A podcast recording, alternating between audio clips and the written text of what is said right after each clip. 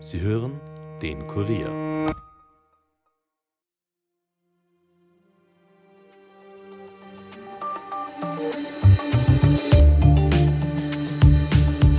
Gleich zwei Politiker sind wegen dubiosen Immobiliendeals in die Schlagzeilen gekommen. Einmal der ÖVP-Politiker und ehemalige Gemeindebundchef Alfred Riedl und dann der SPÖ-Bezirksvorsteher von Wien-Donaustadt, Ernst Nevrevi.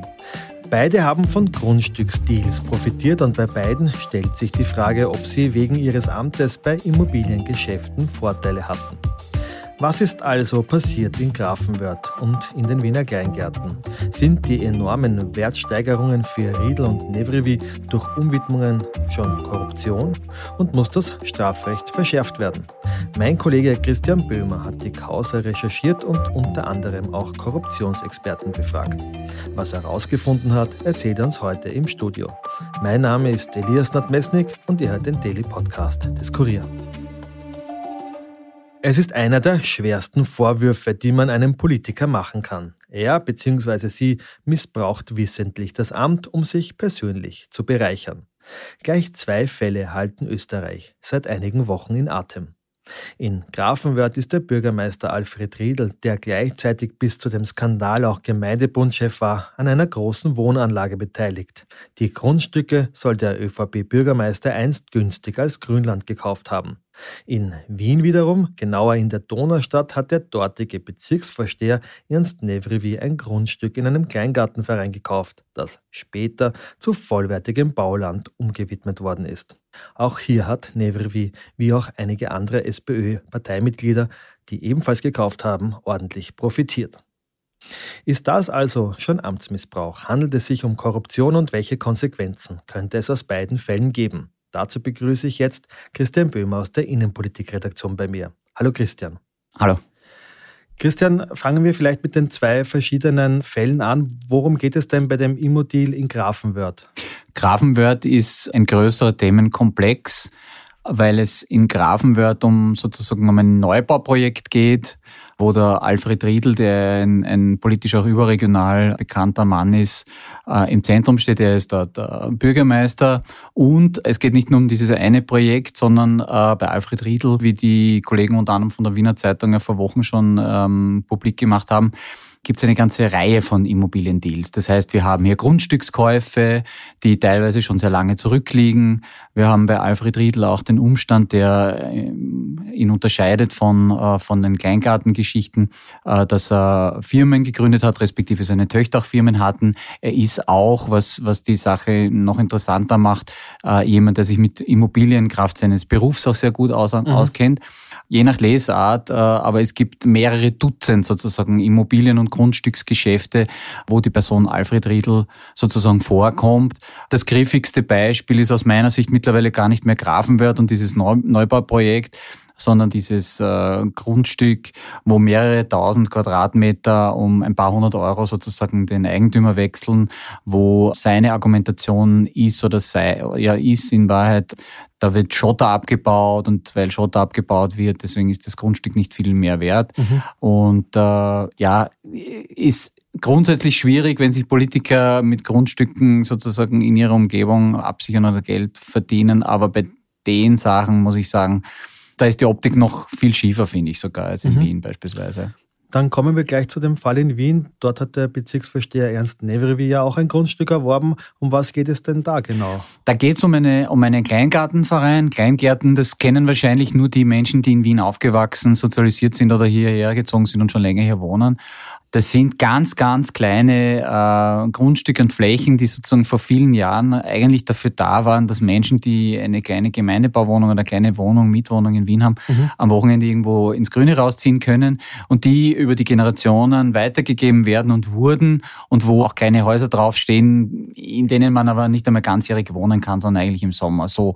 Und im konkreten Fall geht es jetzt um äh, eine, eine Anlage in Breitenlee, wo sich der Herr Nevrivi und andere Politiker und mehrere Politiker seiner Couleur eingekauft haben und durch eine Umwidmung, die jetzt auch nicht unglaublich äh, ungewöhnlich ist, weil das auch zum Teil in Kleingärten passiert. Also das bedeutet, dass man eben nicht nur halbjährig oder im Sommer dort wohnen darf, sondern vielleicht ganzjährig dort wohnen darf, dass man ein bisschen äh, größere Häuser drauf bauen darf, als, als ursprünglich gedacht. Durch diese Umwidmung wird das Ganze plötzlich natürlich sehr viel mehr wert. Ja, logisch kennt jeder, wenn ich eine Wiese habe, auf die ich kein Haus stellen darf und plötzlich einen Baugrund habe äh, auf der gleichen Wiese, dann ist das Grundstück einfach wertvoller. Mhm. So, und in diesem Kleingartenverein ist das in Breitenlee passiert. Uh, und das wird jetzt dem Herrn Nevrivi zu Recht oder zu Unrecht zum Vorwurf gemacht. Ähm, ja, rein formal, soweit wir es bis heute wissen, ist alles, alles sauber gelaufen. Aber das hat auch nie jemand bestritten. Es hat niemand, jemand gesagt, dass der Herr Nevrivi oder die Politiker, die Bezirkspolitiker oder eine Abgeordnete, die, die äh, Penny Bayer ist auch Nationalratsabgeordnete, äh, es hat nie, nie jemand behauptet, dass sie sozusagen da bei der, bei der Umwidmung was gedreht hätten. Das, mhm. das nicht. Aber, Aber Nevrivi wird ja vorgeworfen, dass er seinen Grundstücksbesitz verschwiegen hätte, wie es zu dieser Umwidmung kam. Also, dass er persönliche Interessen hat daran, dass das natürlich umgewidmet wird. Warum macht er sowas? Das ist eine gute Frage. Ich habe mit Nevrivi selber nicht darüber geredet. Ähm, ich habe mit sehr vielen Korruptionsexperten darüber geredet. Das ist eine, ein, ein sehr schmaler Grad, auf dem wir uns bewegen. Warum? Wenn du in die Politik gehst, als Bezirkspolitiker, äh, zum Beispiel als Bürgermeister und so weiter, dann hast du mit, mit Behörden Abläufen einfach zu tun. Ja, ähm, so, wenn ich jetzt Bürgermeister bin in einem Ort, bin ich Baubehörde erste Instanz und vielleicht will ich dort in diesem Ort auch alt werden und vielleicht will ich mir und darf ich mir ja auch äh, etwas dort kaufen. Das ist per se noch nichts Anrüchiges und ich glaube, da, da sollte man auch die Kirche im Dorf lassen. Also es will jetzt sicher hoffentlich niemand dass Politiker sich während ihrer Amtszeit überhaupt keine Immobilien mehr kaufen dürfen oder Gründe kaufen dürfen, weil dann werden wir am Ende des Tages auch keine Politiker mehr finden, auch keine Gemeinderäte. Mhm. Das Problem ist in dem Fall sozusagen, wann wusste wer was? Äh, war irgendwie klar, dass dieser Grund umgewidmet wird und wer schlägt als erster zu?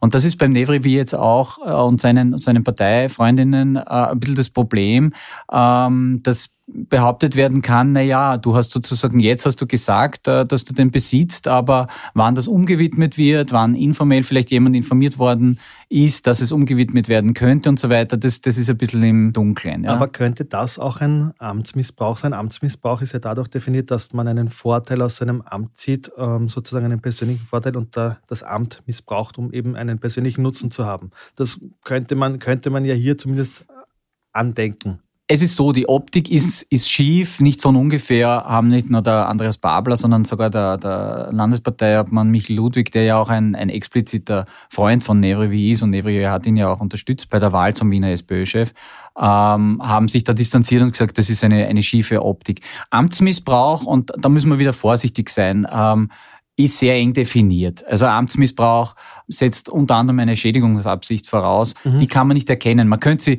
man könnte sie abstrakt herleiten und sagen, naja, der Herr Nevrivi hat uns alle, dich, mich, alle anderen Steuerzahler um Geld betrogen. Aber das wird insofern schwer. Warum?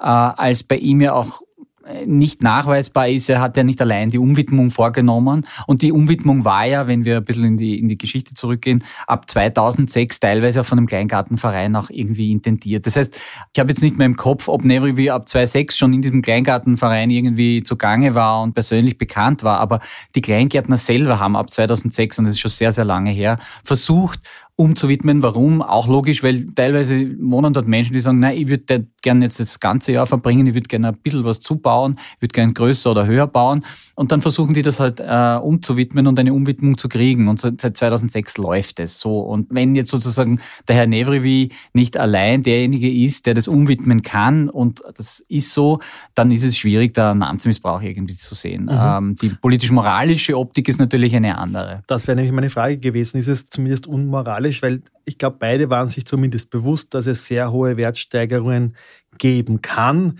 beziehungsweise es geben wird irgendwann mal, weil, weil mir ja klar ist, dass das irgendwann mal sozusagen öfters auch umgewidmet wird. Also wir sind jetzt bei deiner, eigentlich wieder bei deiner vorigen Frage und in einer idealen Welt ähm, müsste ein Politiker sobald er irgendwie das Gefühl hat, dass ihm ein Strick draus gedreht werden kann, volle Transparenz hier walten lassen. Was meine ich damit? Sobald irgendwie absehbar ist, dass das äh, irgendwo umgewidmet wird, muss das kommuniziert werden. Und wenn er dann dort in, diesem, in dieser Gegend etwas kaufen will, muss er es auch kommunizieren. Ja? Da gibt's hm, kein offensichtlich kein oder ein zu geringes Bewusstsein, weil ex post können dann alle sagen, nee, der hat es als erster gewusst, also hat er mhm. als erster dort kaufen können. Also es geht eigentlich, bei börsennotierten Unternehmen kennt man das als, als, als Insider-Information oder Insider-Handel. Um sowas geht's da eigentlich. Ja. Also es mhm. geht darum, dass ich vor allen anderen etwas weiß und daraus einen persönlichen Vorteil ziehe. Das ist jetzt im normalen Strafrecht äh, nicht strafbar. Das ist bei, bei so Kleingarten- und Umwidmungsgeschichten überhaupt nicht strafbar. Aber die Leute könnten es ihm zum Teil irgendwie übel nehmen, beziehungsweise man kennt das ja, wenn, wenn irgendwie man will irgendwo hinziehen, ein Bauträger ist irgendwann einmal ausgesucht, irgendwann werden die Immobilien ausgeschrieben, mhm. aber, aber diejenigen, die als allererster sich anmelden, die haben dann die besten Chancen, es zu kriegen. Und, und jetzt kann man trefflich darüber streiten, wie schnell er war oder langsamer war, aber, aber das ist so das, was die Leute umtreibt. Nicht? Auch, mhm. Dazu muss man auch wissen, vielleicht das haben wir noch nicht besprochen, diese Kleingärten in Wien werden in der Regel, du hast es selber lange als Reporter und als Ressortleiter mitverfolgt, die werden in den Familien weitergegeben. Ja. Und es gibt sehr wenige Kleingärten, die ich mir sozusagen äh, nicht erbe dort irgendwie erwerben kann. Ja. Und wenn dann sozusagen da Leute zum Zug kommen, die ohnehin möglicherweise Geld genug hätten, um sich äh, am freien Wohnungsmarkt äh, Immobilien zu kaufen, dann, dann ist das auch äh, eher das Problem. Und da, da sehe ich eigentlich jetzt als politischer Beobachter das größte Problem. Der Sinn des Kleingartens ist nicht, dass sich jemand, der ein schönes Einkommen hat, dort eine billige Wohnung verschafft, mhm. sondern der Sinn ist, dass Leute das bekommen, die nicht so viel Geld haben. Mhm. Aber diese Frage stellt sich ja immer wieder, wir denken an die Gemeindewohnungen auch für Politiker. Eine Idee wäre immer wieder, die man immer wieder hört, ist, dass man das Widmungsverfahren vielleicht an eine andere Stelle hebt, vielleicht irgendwo im Bund ansiedelt, weil es ja in sehr vielen Fällen äh, so ist, dass Bürgermeister zum Beispiel, wenn wir jetzt auch wieder das Bürgermeisterbeispiel zurückkommen am Land, ja gleichzeitig auch äh, Baubehörde sind. Das heißt, die wissen sehr früh, wenn es auch eben mhm. äh, Umwidmungen gibt, damit da gar nicht erst der Anschein steht, ob man nicht diese, diese Widmungen einfach auf eine andere Stelle hebt, wo das viel transparenter, vielleicht im Land, vielleicht im Bund, wo, wo, wo dann sozusagen auch nicht dieser Erwartungsdruck an ein, Bürgermeister kommt, wenn ein anderer Häuselbau zum Beispiel jetzt einen Grund gewidmet haben will. Das stimmt. Du bist ja da als, als eigentlich als Kommunalpolitiker auch immer in einer blöden Situation, weil du ja immer in einer Drucksituation bist äh, und, äh, und da reden wir noch gar nicht davon, dass vielleicht es sinnvoll wäre, wenn jemand über der Gemeindeebene, in Wien ist es was anderes, ja, aber über am Land, im Bundesland, äh, über der Gemeindeebene ist, der sagt, okay, ähm, macht es überhaupt Sinn, wie die einzelnen Bürgermeister diese Flächen widmen? Macht Sinn, dass der eine äh, das so widmet und der angrenzende Bürgermeister das dann anders widmet und so weiter. Ja? Also da gibt es den Aspekt. Der zweite Aspekt ist, den du völlig richtig ansprichst. Was tue ich eigentlich, wenn ich, wenn ich das selber kaufen will oder, oder wenn ich das Gefühl habe, ich entscheide damit bei einer Umwidmung und ich bin befangen?